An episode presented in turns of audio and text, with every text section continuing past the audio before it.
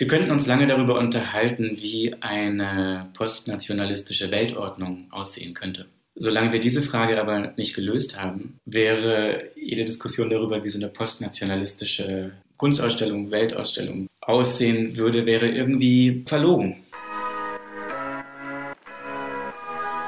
Die Kulturmittler, der IFA-Podcast zu Außenkulturpolitik. Hallo und willkommen zur neuen Folge von Die Kulturmittler, dem Podcast über Außenkulturpolitik des IFA. Mein Name ist Laralena Gödde und wer die letzte Folge mit Dan Wesker gehört hat, der weiß es schon, wir machen dieses Jahr deutsche und englische Folgen für Die Kulturmittler. Meine Stimme werdet ihr also immer hier in den deutschen Folgen hören.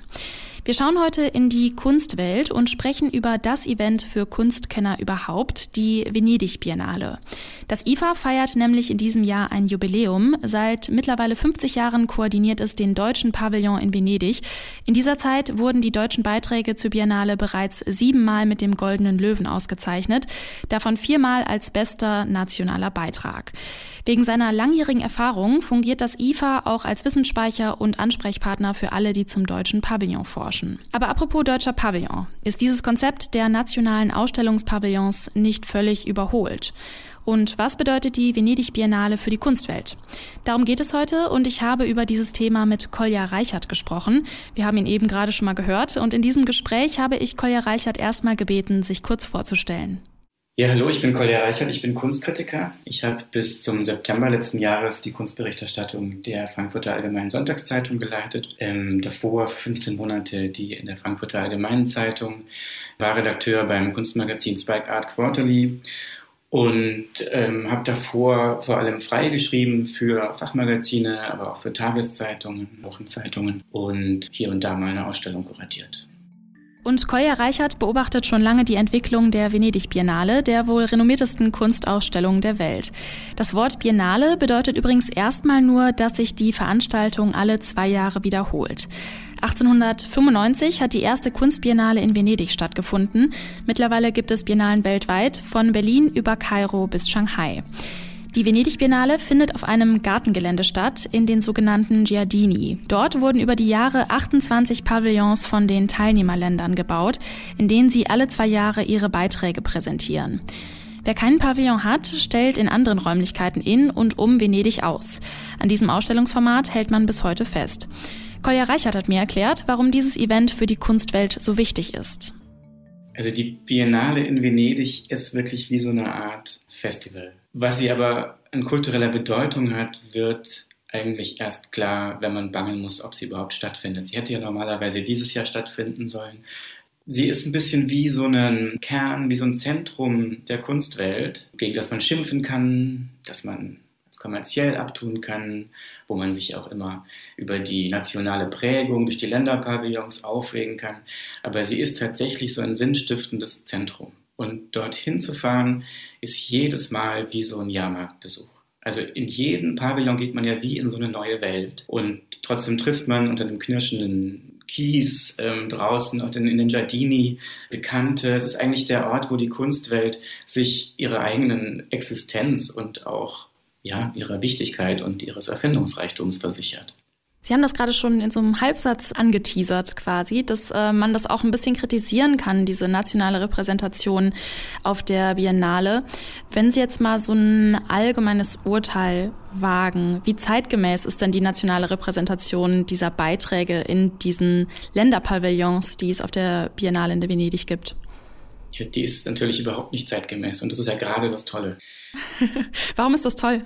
Das ist so toll, weil, weil das wie so ein Kuriosum ist. Also man kommt da hin und sieht dann so, ach ja, diese Künstlerin ist ja eine Schweizerin. Das wusste ich gar nicht.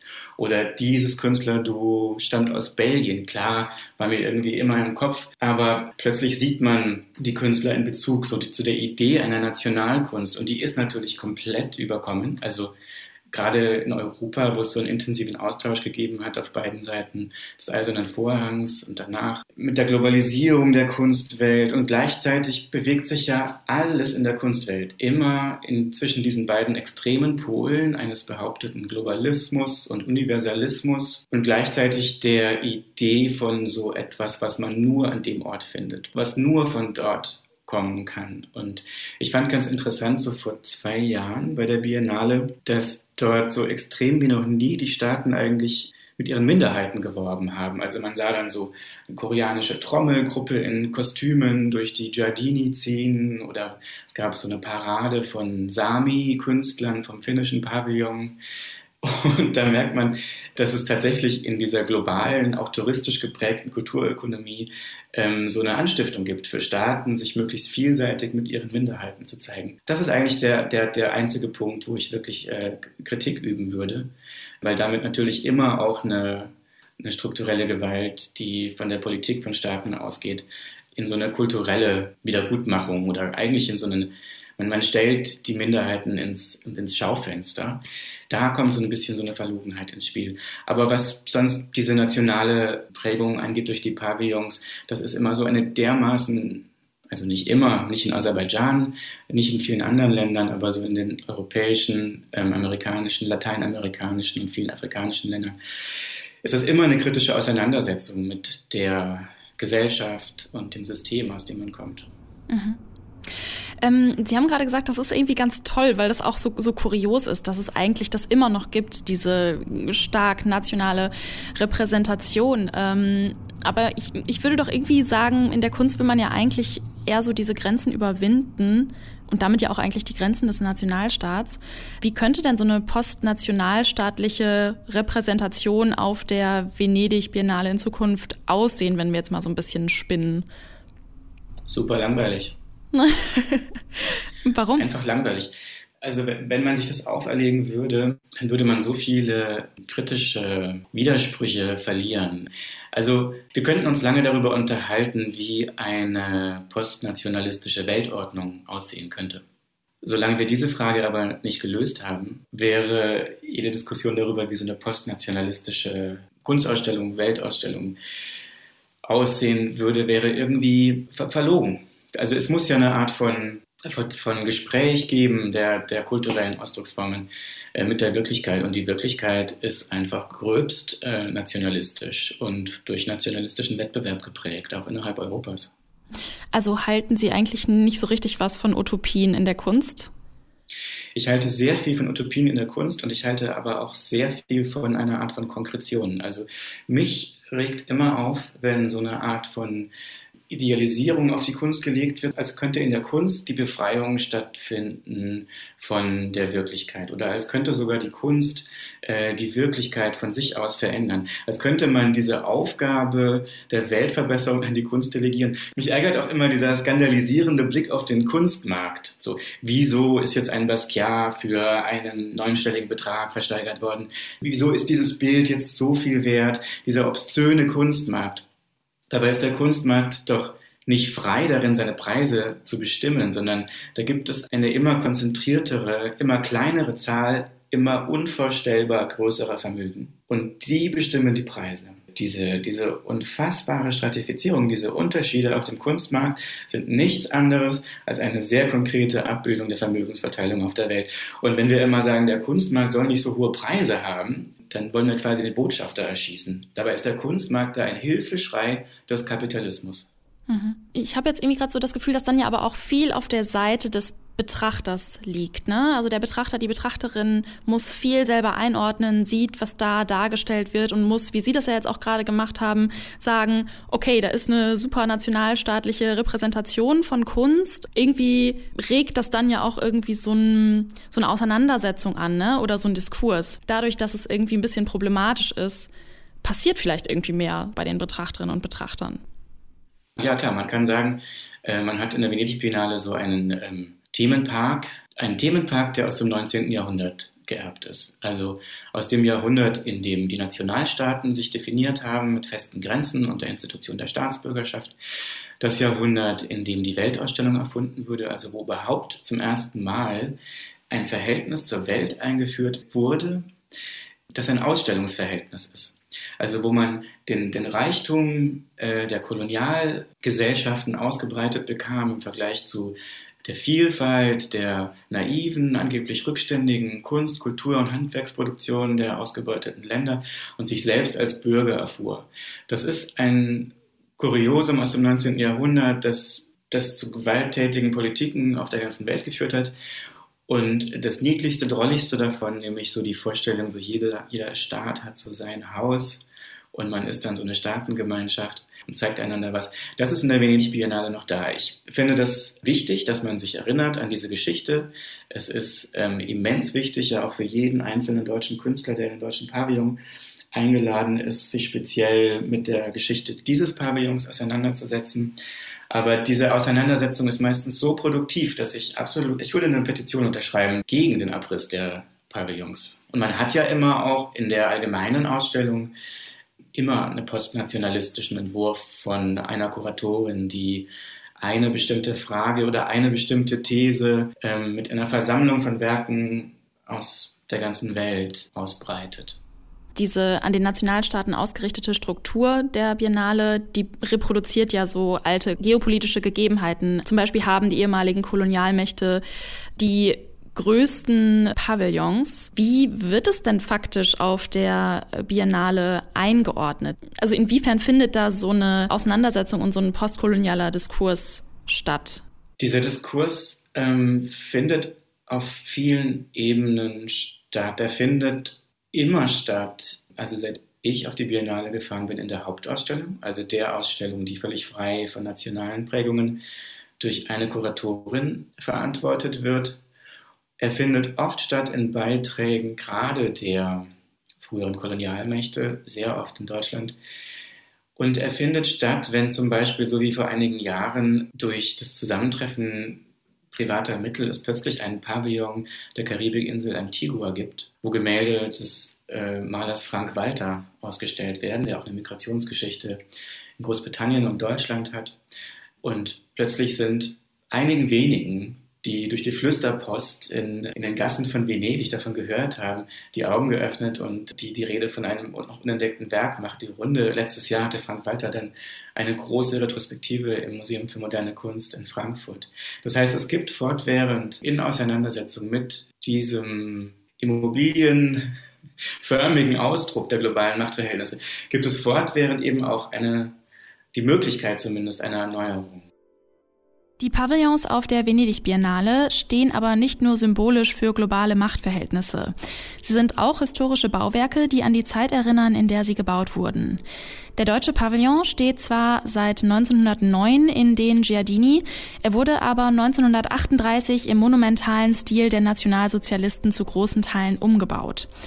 Seitdem wurde manches wieder verändert, aber trotzdem, Deutschland stellt in Venedig alle zwei Jahre in einem Nazi-Bau aus. Kolja Reichert hat es vorhin schon erwähnt. Künstlerinnen und Künstler, die dort ausstellen, kommen nicht drum herum, sich in ihrer Arbeit mit der Geschichte des deutschen Pavillons auseinanderzusetzen. Ich habe ihn gefragt, wie das bei den vergangenen Biennalen realisiert wurde. Ich sage gleich mal vorweg den Namen Hans Hake, denn der fällt hier immer. Bei seiner gemeinsamen Ausstellung mit Namjoon Paik 1993 äh, hat Hake ja den Boden des Pavillons zertrümmert. Das ist bis heute die gültige Ikone. Also er hat einfach diese, diese Platten quasi wie ein Caspar David Friedrichsches Eismeer ähm, in so ein Eismeer verwandelt. Das ist so der brachialste und zugleich eigentlich der präziseste und schlagkräftigste Zugriff auf dieses Erbe gewesen. Aber ähm, wenn zum Beispiel Hito Steyerl 2015 mit ihrer Arbeit Factory of the Sun die Rolle der Deutschen Bank in der Finanzierung von Kriegsführung thematisiert hat, dann ist das auch eine Auseinandersetzung mit, ja, mit, mit, so, einem, mit so einer Gewaltgeschichte des, des Staates, dessen Pass man hält. Ähm, und auch vor zwei Jahren hat Natascha Sadr-Hagigian äh, mit ihrem großen Damm, der so eine poetische und unvorstellbar schwere, riesige Metapher für die europäische Abschottungspolitik war oder ist als diese gelesen werden konnte, etwas gemacht, was zugleich sehr deutsch war und sehr, sehr deutschlandkritisch. Dieser Pavillon und seine Geschichte ist quasi eine Verpflichtung für die, für die Künstler, die darin ausstellen und als solche sehr produktiv. Sie haben gerade gesagt, dass Sie ein, eine Petition gegen den Abriss der Pavillons äh, unterschreiben würden. Ähm, wenn Sie sich entscheiden könnten, würden Sie den deutschen Pavillon abreißen oder auch nicht? Bleiben Sie dabei? Nee, ich würde ihn, ich würde ihn nicht abreißen. Das Erbe aller Auseinandersetzungen mit der Geschichte dieses Pavillons überstrahlt bei weitem die Geschichte des Pavillons. Also Hier kann man sehen, wie Kunst funktioniert und wie sie die Wirklichkeit verändern kann. Diese Gesten, die alle zwei Jahre Künstlerinnen und Künstler gefunden haben für die Auseinandersetzung mit diesem Pavillon, sind nicht nur irgendein symbolischer Vorschlag. Sie sind konkret, real und wahr. Sie sind passiert, sie sind Geschichte und äh, sie haben den Blick auf das deutsche Erbe verändert, wenn ich an Reinhard Muchers Deutschlandgerät denke, wie da die, diese Kontinuität von Technik, Industrie, Fließband und, und eben auch Vernichtungspolitik nachhalt. Und, und sich auch, so eine Kunst stemmt sich auch eben gegen dieses leichtfertige, oberflächliche, journalistische Verständnis von Kunst, dass Kunst quasi immer so eine gute Haltung äh, ausstellen muss oder irgendwas abreißen muss. Ich glaube, Kunst bezieht dann eine weltverändernde Kraft, wenn sie konkret ist, wenn sie spezifisch ist und wenn sie immer ihre Themen aus der Geschichte wieder hervorholt. Also sie passiert nicht nur 2013, 15, 17, 19, sondern sie ist immer eine Rückkopplung mit dem, was 800 vor Christus passiert ist, was 1083 passiert ist, was in der Renaissance passiert ist. Also all das muss man ja immer mitdenken. Kunst ist ja immer im Gespräch aller Werke, die es jemals gab und die es jemals geben wird. Und deshalb ist es ja auch so schwierig.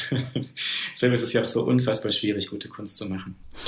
Ähm, wenn wir mal so einen Blick zurückwerfen auf die einzelnen Positionen im deutschen Pavillon und was die so politisch bedeutet haben, können Sie da so exemplarisch vielleicht eine Position nennen, die Ihnen besonders in Erinnerung geblieben ist und die auch irgendwie einen großen, eine große politische Bedeutung hatte?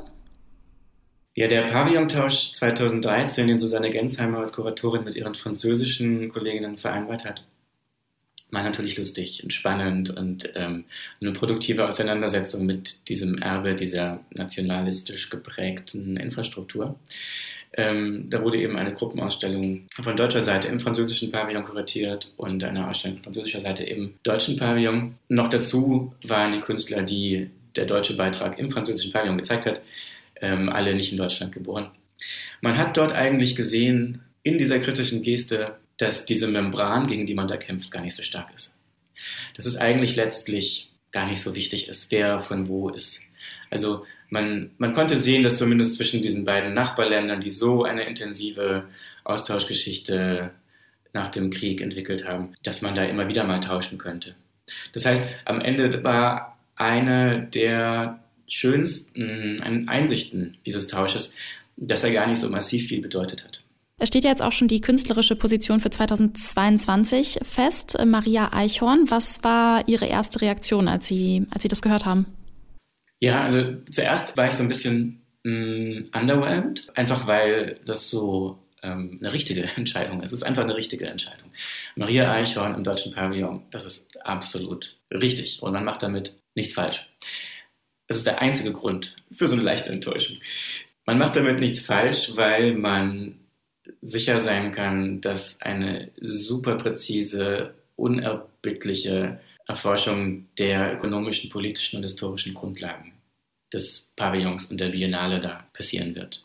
Maria Eichhorn ist einfach eine der größten äh, lebenden Konzeptkünstlerinnen, die es schafft, äh, mit so minimalen homöopathischen Interventionen in ökonomische Kreisläufe um Kunst, Museen und Ausstellungen herum eine Art von Konkretheit, Bewusstheit und auch Respekt vor der Geschichte und den eigenen Privilegien ähm, gewinnt. Maria Eichhorn wird den deutschen Pavillon erst 2022 bespielen, denn wegen der Corona-Pandemie wurde die Biennale verschoben. So wie Corona alle Lebensbereiche berührt, verändert das Virus auch die Kunstwelt. Einerseits zeichnet sich ein Trend zu Exklusivität ab. Sammler treffen sich also einfach im kleinen exklusiven Kreis. Andererseits verringert die Digitalisierung die Zutrittsbarrieren für Kunstevents. Theoretisch kann sich jeder von überall dazuschalten, solange er eine Internetverbindung hat. Wird die Kunstwelt und vielleicht auch die Biennale durch Corona also exklusiver oder zugänglicher? Gute Frage. Ich glaube, die Biennale wird exklusiver insofern als, ja, nächstes Jahr vielleicht schon, aber sicher in drei Jahren bei der übernächsten Biennale überall auf der Welt Leute weniger Geld haben werden. Sie werden privat weniger Geld haben. Im Ergebnis werden Flüge möglicherweise sogar teurer werden. Und da haben wir noch gar nicht darüber gesprochen, dass Flüge auch vielleicht in Zukunft nicht mehr so das nächstliegende äh, Fortbewegungsmittel der Wahl sein werden. Also wir sehen eigentlich so eine Ökonomie oder sagen wir lieber ein Ökosystem der Kunst, an das wir uns nach 1989 gewöhnt haben. Seitdem ist das ja immer größer gewachsen, global. Das sehen wir jetzt wirklich an so eine Grenze kommen. Und ähm, es kann gut sein, dass, dass man jetzt einfach zu Hause bleiben kann und dann die Sachen sich zu Hause anschauen kann. Nur ist es so, also als 1969 in der Kunsthalle Bern-Harald Seemann die kunstverändernde Ausstellung äh, When Attitudes Become Form eröffnete, die den Skulpturbegriff auf Jahrzehnte verändert hat, war der WDR da und hat live am Abend erklärt, was hier passiert. Das finde ich immer noch so unglaublich. Übrigens äh, ist mir das in Venedig aufgefallen, als die Ausstellung in der Prada Foundation vor einigen Jahren rekonstruiert wurde. Diese Art von Wachheit, von wacher Moderation, von wirklich wirklich durchdringender Kommunikation zwischen Kunst und Öffentlichkeit, die haben wir nicht mehr so richtig. Wenn jedes Museum und jede Galerie und dann vielleicht auch jeder Länderpavillon ihren eigenen Stream und ihr eigenes Vermittlungsprogramm anbieten, wenn es keine richtig gute zentrale Institution der Vermittlung gibt, wenn die Kunstkritik nicht massiv gestärkt wird, dann glaube ich, dass so langsam ähm, das öffentliche Interesse an der Kunst auch einfach so verloren gehen kann, wie so ein wie so ein kleines Loch in so einem Fahrradreifen. Und es war, glaube ich, wirklich für den Wert der Kunst und die öffentliche Achtung vor der Kunst wichtig, dass es diese möglicherweise teils auch obszönen Konzentrationen von Ereignis gab in Venedig, äh, auf, der, auf den Messen wie der Art Basel, wo gewissermaßen so ein Zentrum, so ein, so ein Berg war, den man versuchen konnte zu besteigen, von dem man sich abwenden konnte, um andere Sachen zu gründen. Der Wert der Kunst ist prekär und er ist abhängig von ihren Institutionen, die auch geschwächt werden, wahrscheinlich in den nächsten Jahren. Er ist abhängig vom Interesse der Öffentlichkeit und deshalb mache ich mir um ihn für die nächsten Jahre große Sorgen. Aber nun kann man auch sagen, dass vieles, was so in den letzten 20, 25 Jahren ähm, in der Kunst als Spektakel gefeiert wurde, mh, hm, vielleicht auch ein bisschen überbewertet war. Und wenn wir etwas hoffen können, durch dieses Zurückgeworfensein, das wir alle erleben, was vor allem Künstlerinnen natürlich extrem erleben, ähm, was Museen erleben, die weniger Blockbuster zeigen können in Zukunft, sondern stärker aus ihrer eigenen Sammlung schöpfen müssen, was wir als Betrachterinnen erleben, die wir zu Hause sitzen und uns vielleicht gar nicht entscheiden können, sollen wir jetzt irgendwie diese Ausstellung auf der Website anschauen oder uns in diesen Talk einschalten oder nicht, wird so ein bisschen egal. Also diese, dieses Zurückgeworfensein kann dazu führen, dass die, sowohl die Kunst wie auch das Interesse an der Kunst wieder spezifischer wird, weniger spekulativ. Also dass man weniger auf Kunststars wettet oder sich von ihnen beeindrucken lässt, dass man weniger auf Kunstspektakel wettet, sondern dass es eine viel existenziellere Auseinandersetzung gibt im Medium der Kunst. Und das wäre ein Gewinn. Ob die Corona-Pandemie die Kunstwelt grundlegend verändern wird, das können wir bisher nur vermuten. Aber unabhängig davon braucht die Venedig Biennale bald mal ein Update. Kolja Reichert meint, nein. Die Pavillons der verschiedenen Nationen sollten unbedingt erhalten bleiben. Klar, die räumliche Struktur der Ausstellung ist extrem problematisch. Aber darin liegt auch ein großes Potenzial. Denn hier kann Kunst ganz konkret zur Vergangenheit Position beziehen, gerade weil der Ausstellungsort es von ihr fordert. Das anfangs erwähnte Jubiläum des IFA wird dieses Jahr mit Veranstaltungen, digitalen Angeboten und einer Publikation begleitet. Mehr Infos dazu findet ihr auf ifa.de unter Ausstellungen. Hier geht es Ende März weiter mit einer neuen Folge Die Kulturmittler. Dann sprechen wir über die Proteste in Belarus und die Rolle der Zivilgesellschaft dort vor Ort. Danke fürs Zuhören. Mein Name ist Lara-Lena Gödde. Macht's gut. Die Kulturmittler der IFA-Podcast zu Außenkulturpolitik.